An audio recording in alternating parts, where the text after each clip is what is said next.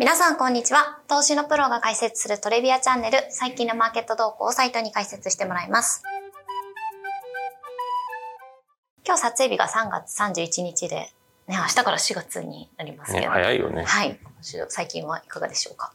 まあ、今週はすごい落ち着いてたよね。あの、先週以前にね、まず金融不安とか、はい、あのシリコンバレーバンクから始まって、まあ、クレディ・スイスの再編なんかもあったりして、はいで、そこでね、マーケットも。どうなるかみたいな、ね、そう、金融不安みたいなのが銀行株売られたし、はい、金利も下がったし、で、それが景気に与える影響なんかも、はい、とかいろいろ言われてきたけども、うん、まあ、先週からね、先々週、先々週言ってた通り、まあ、矢継ぎ早にやっぱり政策っていうのが入ってきていて、うん、まあ、それはやっぱりリーマンと全然違うとこだよって話を、まあ、ずっとしてたと思うんですけど、うん、まあ、あの、今のところそれによって功を奏したというのか、なんというのか、あの、落ち着いてる。はいで、もちろん火種はあるよね、ないよね、みたいな話で言うと、まあ、それはまああるかもしれないけども、どちらかというとさ、何があっても当局はすぐに対応するって姿勢を今のところ見せているっていうのは一つ安心感なのかなと。マーケット自体はそれで落ち着いているので、で、じゃあここから結局どうなのみたいなところで話で言うと、先日アメリカの統計なんか見ても、あの、まあそのシリコンバレーバンクの話があった1週間ぐらいの話なんか見ても消費者のね、その購買意欲というのかな、はい、とか見ても全然下がってないというか、うん。まあ要するに今のところそのなんか懸念してないってことですね、うん、あんまりその金融不安みたいなところが景気に与える影響みたいに言うとそこまではまだそういうデータポイントあんまりないので、どちらかっていうとやっぱりもともとあったそのインフレ懸念みたいなのが引き続き残ってる。ので、あの、まあ結構 FRB 当局者からすると、ちょっと頭痛の種が一個増えたというか、要は、インフレ対応に対して利上げっていうので今までやってきてて、まあそれは結局引き続きやんなきゃねみたいな話がある中で、でも、それをやるすぎると、今度は金融不安を招くかもしれないという、はい、ちょっとその、あの悩みの要素が一個増えたような状態かなと。で、まあ、とはいえ、あの、金融不安もなんか別にそれが爆発的に広がるような感じじゃないので、今落ち着いていると。はい。で、日本の話で言うと、4月以降、うん、まあ、まさに来週以降に、その賃金っていうのが結構上がりそうなので、はいまあ言っていた通りではあるものの、うん、ここに来てやっぱりいろんな会社がどんどんしっかり満額回答します、あるいは10%上げますみたいな報道がどんどん出てるので、まあ全体で見たときに結局じゃあその賃金の上昇率どうだったの？みたいなのは、ちょっとそれ見ないと何とも言えないけど、はい、あの、まあその賃金が上がるっていう話、があったり、あと、まず昨日だっけ、一昨日だっけ、その日経の、あの、日経新聞なんか見ても、その一面にあったと思うけど、なんかその国内の景気回復、やっぱり5割超が見見込んでるみたいな、いう話もあるので、まあ、賃金に裏付けされて、やっぱりその購買意欲、力が上がって、景気拡大するって見てる向きが非常に強いので、まあ、あの、企業自体がね。はいどちらかというとそれってインフレ圧力そうですね。にはなるので、あの、ま、先日なんかあの、日本でね、そのインフレの CPI とか出た時は、あの、補助金のね、影響なんかであの、あの、エネルギー価格が下がったんで、うん、まあ、それでインフレは少し、あのむしろ落ち着いてマイナスになったんだけども、はい、それはあくまで補助金の話だから、で、ここから賃金も上がってくるってなると、あと補助金でどっかでカットされてくるってなると、やっぱ潜在的な情報、はい、上の方向の伸びっていうのはありそう。うん、なので、日本だと結構やっぱりインフレ、うんここからインフレするかしないかっていうのはちょっと改めてそうですね。注目し、まあ、一瞬忘れそうな話なんだけどね、これ。今3%ぐらいにで推移してますけど、うん、これがこう、ね、そうもう一段上がってくるってなった時にね。あの、今までコストプッシュ型だったけど、はい、こっから賃金を、はい、賃金の上昇背景としたインフレになるかどうかっていうところが多分ポイント。でそうなってくると政策の修正っていうのが、結構出てきかねないというか出てきそう。で、今、あの、日本の10年金利で0.3%ぐらいで、あの、本当1ヶ月前とかね、あの0.5%ぐらいあった時、言うとあの、まあ、イールドカーブコントロールのさ、こう、あの、上限に、あの、そう、ずっと張り付いてたんだけども、金融不安ではなんだで金利下がっちゃったから、うん、今まあなんか落ち着いてるところなんですよね。はい、だから、どっちかっていうと、もしこれ政策を変えるんだったら、要するに10年の金利を0.5%でキャップしますみたいな、上限0.5っていうのを修正するんだったら、ある意味今がチャンス。もう張り付いてる時ってみんなが注目してて、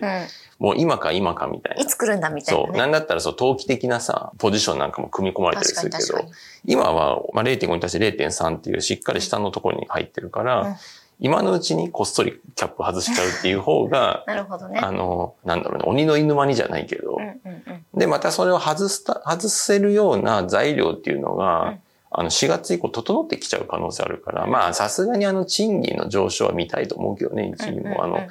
言うても、このね、日経新聞とかで見ると、いや、すごい上がりそうだな、みたいなのあるけど、うん、じゃあ全体として本当はどうだったの？みたいな。そうですね。そういう賃金の上昇がしっかりあるってことで確認できたら、うん、少なくてユードカーブコントロールのところは、こう、修正してくる。うんうん、まあその修正もね、まあこれはもうちょっとその新しい総裁の考え方次第、うん、キャラクター次第になるので、ちょっと何とも言えないんだけど、うん、まあ0.5をじゃあ0.7にしますとか、そういう小刻みなことをするかっていうと、うん、まあ今はさ0.3で余裕あるわけだから、もうなんだったら小手先なことすると、じゃあ次は0.7次またどうするまたどうするなっちゃうから、もう一気に撤廃とか、っていうのは、まあ、あれ、これ、そもそもこの政策、前任者の政策なんで、そうですね、もうやめますみたいな。うんうんうんっていうのが一番人間としては自然な 心理的な話だけどね。はいはい。でも、でさ、困ったらまた導入すればいいからね。そうですね。うん、なんかそれをずっと維持しなきゃいけないっていうのは、そうそうそうそう。一回撤廃したけど、なんかこう不都合あったらもう一回導入しますでもいいのかもしれないし、うん、なんかね、そういう材料が整ってきたらそういうのあり得るかなとは。思っているので、ちょっとね、この金融不安とか金利が下がったり、あの、特に金融不安によってインフレ、あるいは景気に与える影響がすごい、マイナス方向にあって、気づいたインフレ終わってるんじゃないかみたいな話で言うと、ちょっと一周落ち着いたところで言うと、そこ忘れちゃやっぱりいけないかもみたいな、あの、やっぱりインフレ圧力とか、賃金上昇っていうのは日本、特に日本だと目に見えて出てきてるので、というところですかね。はい。で、ポジションのね、話で言うと、まあずっと言ってる通り、あの、まあ債券持ってました、みたいなんで、日本のね、金融株を、まあちょっと持ってて、ね、そう、こっちね、あのもう金利が下がっちゃったんで、はい、あの普通に上がってたのがまた下がっちゃって、はい、まあ正直にあの金融株は多分私の話で言うと別に持ってるんで、はい。あの、その持ってる人が日銀の政策が修正するかもとか言ったら、なんかもはやポジショントークにしか聞こえないから、もう全然あの割り引いてもらっていいんですけど、あのもう、まああの、客観的に見て別にそうは思うけど、はい、ただね、ポジション持っちゃってるともうなんかそれ言ってもね、意味ないから。お前の都合だよ、みたいな、ね、そうそうそうそう、ね、なっちゃうから、もうなんか割り引いてもらっていい,、い、いんですが、まあ、プラス、あの、言ってたのが、あの、ちょっとオルタナ的なところで、コインベース持ってたとか、あとね、あの、さらにヘッジのところで、金利が下がっちゃった時のヘッジで、不動産化みたいな、これ、レーサムみたいな銘柄ありましたね、レーサム。もう話も多分、はい、あれ、これ何週間前かな忘れたけど、なんかやってたと思ってて、まあ、基本的にはその路線からあんまり変わって、個人、まあ、僕個人は、別にそれが正しいかどうか知らないけど、うん、まあ、あの、変わってはないですかね。うん、で、銀、銀行株なんかも下がっちゃったからね、残念だけど、うん、まあでもちょうどね、配当も、結構配当利回り分厚いから、まあしっかり入って、あの、まあ別にこの水準だったら、まあ別に持っててもいいのかな、みたいな。はい、あとね、あの、ちゃんとインフレするんだったら、やっぱり金融の政策修正とかいろいろ入ってそうですね。やっぱり金利の上昇圧力にはなると思うので、まあそこはいいかなと思っていたり、で、あのね、まあ、コインベースのところはさ、あの、SEC から、そうですね。先週とかかな、はい、そもそも証券法違反かもしれないよみたいな、うん、警告を受け取ったみたいなところで、はい、まあ、コインベースはむしろあの、喜んで、あの、法廷で戦ってもいいぐらいな感じで、うん、もうやる気満々なんだけど、はい、まあちょっとね、その話もあって、コインベース株、まあ上上がってたのがまた下がっちゃって、はい、まあ今60ドルぐらいなのかな、うん、下がったって言って思ったより下がってないんだよね。そうですね。65、6ドルとかで。うんうん、で、これは確かにだからさ、何とも言えないのがさ、まあもう本当に証券法違反で取り扱っちゃダメみたいになると、コインベースで取り扱ってる銘柄の大半がダメになっちゃったりしたらさ。本当ビットコインぐらいなんですかね、いいのが。うん、そうだよね。まあその可能性高いよね。でもなんかそうなってくると、それはすごい影響あるし。うんまあ一方でね、訴訟で勝っちゃったら、うん、まあそれこそすごい大手振ってできるみたいな。そうですね。で、そもそもあの、アメリカってなんかレギュレーションが定まってない中で SEC がなんかその判例作りみたいな、まあそもそもそのやり方どうなのみたいな SEC 内部でも批判あったりとかしてて、うん、意外とこう揉めそうな。うんで、その試金石で言うと、なんかリップルのね、証券法違反みたいな訴訟の判決がななんかそろそろ出るみたいな。そろそろ。ずっとそろそろ出るって言ってますけどね。あれがそろそろ出るって言って、いつ出んねんみたいなところなんだけど、まあ、あれがもし出たら、それが一つ試金石に、うん、もしそこでさ、リップル側が勝っちゃってたりすると、うん、まあ、要は SEC 側が負けてたりすると、コインベース株ってすごい上がりそうだし、逆にね、SEC 側が勝ってると、まあそれはリップルっていう話っていう一つの通貨だけの話だけども、やっぱりちょっとそこは影響しそう。なので、まあ、まあどうかなみたいな。なんかでも勝つかもしれないっていう報道からリップルはね、すごい、すでに上げ調子に入ってますけど。そうね。まあなんで、ちょっとそれがね、どう転ぶか次第かなとは思いつつ、はい、まああの、まあコインベースもね、まあ言ってた時から倍以上になってるから、まあ少し、あの、どっちに転ぶか分かんないっていう意味で言うと、あの削っててもいいのかななんて個人的に思ったり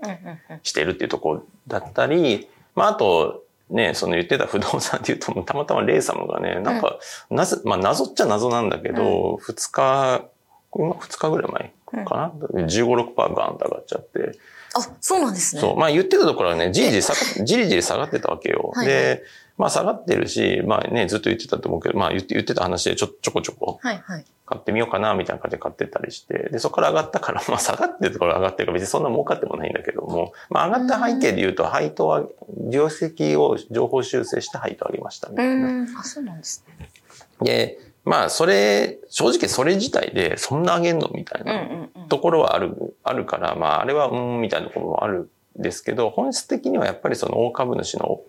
オアシスだったかな？が、あの、やっぱり配当でもしっかり投資の資金を回収していく、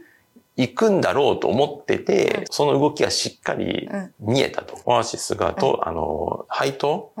の回収、まあ配当でも投資資金の回収をやっぱりしっかりやっていくんだろうなと思ってて、それがまあ今回やっぱり見えた。実際に起きたと。はい、まあ起きたというか、ちゃんと配当をさ、さらに上上げてくるっていうのは、やっぱりそれの勝者かなとは、まあ個人的には思うので、まああの、そういう意味ではすごい安心感があったとこかな、みたいな。でもやっぱりこう、流動性がね、ちょっと少ないみたいな話ありましたけど、やっぱこう、ちょっとのニュースですごい上がるのもあるから、ね、逆もやっぱある逆も めちゃくちゃあると思う。だからなんかさ、わかんないけど、不祥事じゃないけど、そうです、ね、ななんかあったりするととんでもなく下がる可能性あるよね。そ、ね、の辺はやっぱちょっと流動性がないところそうそう。だからすごい、あの、きちょっと緊張感がある。そうです、ね。ヘッジになってねえじゃんみたいな話なんだけど。確かに確かに。そう、だからまあ、なんかヘッジなのか濃いリスク取りに行ったのかもはやよくわかんないけど、うん、まあ、まあヘッジじゃないよね。うん、もうなんかその、一つのなんか、あの、リストラクチャリングプレイみたいなところでのポジションなのかな。まあ、なんで、あの、ちょっと一応ね、あの、そういう話、ポジションの話もしてたんで、はいちゃんとね、責任持ってあの、ね、フォローアップしようと思って今いろいろ。まあ大きくは変わってないっていう感じですね。まあ変わってないけど、うん、あの、まあ変わったで、まあ変わったっていうかやっぱりちょっと、あの、注意深く見なきゃなと思うのは、例えば銀行のところとかって、もちろん、繰り返し言ってる通り、別に僕これがシステミックリスクなのか1ミリも思ってない、今、今は。だけど、それが株価に反映されるかどうかまた別の話だから。そうですね。僕はそう思ってないけど、みんながそう思ってたら株価って弱くなっちゃうから。そうですね。で、事実そうなんなかったとしても、うん、その頃にはみんなの興味の矛先が変わっちゃってると、うんうんうん、ほらなんなかったじゃんって言ったところで、うん、なんか株価には評価されない、うん、っていうことは、あの、往々にしてあるから、うんうんあの、なんか物事の正しさを、をなんかこう言い当てたとしても、株価の正しさにはつながらないっていう、その、難しいところですね。そう。そこにトラップに陥る可能性はあるという意味では、ちょっとやっぱ気にはしてるし。うん、まあ、とはいえやっぱりメインは、あの、つまんないけど、最低のポジションだったりするから、まあ、分厚くイールドがもらえるんだったら、それはいいのかな、みたいな。まあそんなとこですかね。はい。あとね、一応あの TPP にあのイギリスが加盟したっていうニュースがちょっと出てましたけど、ね、日本で関係するで言うと、その TPP にイギリスが加盟することで何か、日本株の、うん、あのセクターとかで影響あるかどうか、まあこれちょっと僕も全然、なんかね、イギリス、日本の多分 TPP 加盟国では日本の次ぐらいに大きいはず。うんで、だから何かしらその影響というのが、まあポジティブな話として何かありそうな気もするけど、ちょっとあんまりわからないというか調べきれてないですね。うんうん、まあここからどうなるかって感じですね。あの、すごい短絡的な、うん、なんかもう、なんかすごいアホみたいな回答で言うと、ソフトバンクが持ってるアーム社、半導体の。あれイギリスの会社だから、まあ、なんかまあアームにとっていいとかあんのかな、みたいな。イギリスからね、輸出、っていうか半導体、イギリスの半導体会社だから。あ、そっかそっか。うん。確か工場もイギリスのあったはずなんで、まあそれがね、イギリスからの貿易がかなりしやすくなるんだったら、うん、うん、なんか、ね、ソフトバンクのアーム株のバリエーションにいいとかあんのかどうかみたいな。うんうんうんごめんなさい。あの全然、ね、あのいいかどうかも知らない、わかんないんで、なんとなくっていう。うんうん、まあ、ここからなんかこうね、広がりが出てくるかもしれないそうですね。まあ、その辺はちょっと、ね、もしかしたらそういうのが一つテーマとして、うん、EPP なんかあるかもしれない、うん、そうですね。ありがとうございました。今週も一週間お疲れ様でした。面白いと思っていただいたら、いいねやチャンネル登録もよろしくお願いします。お願いします。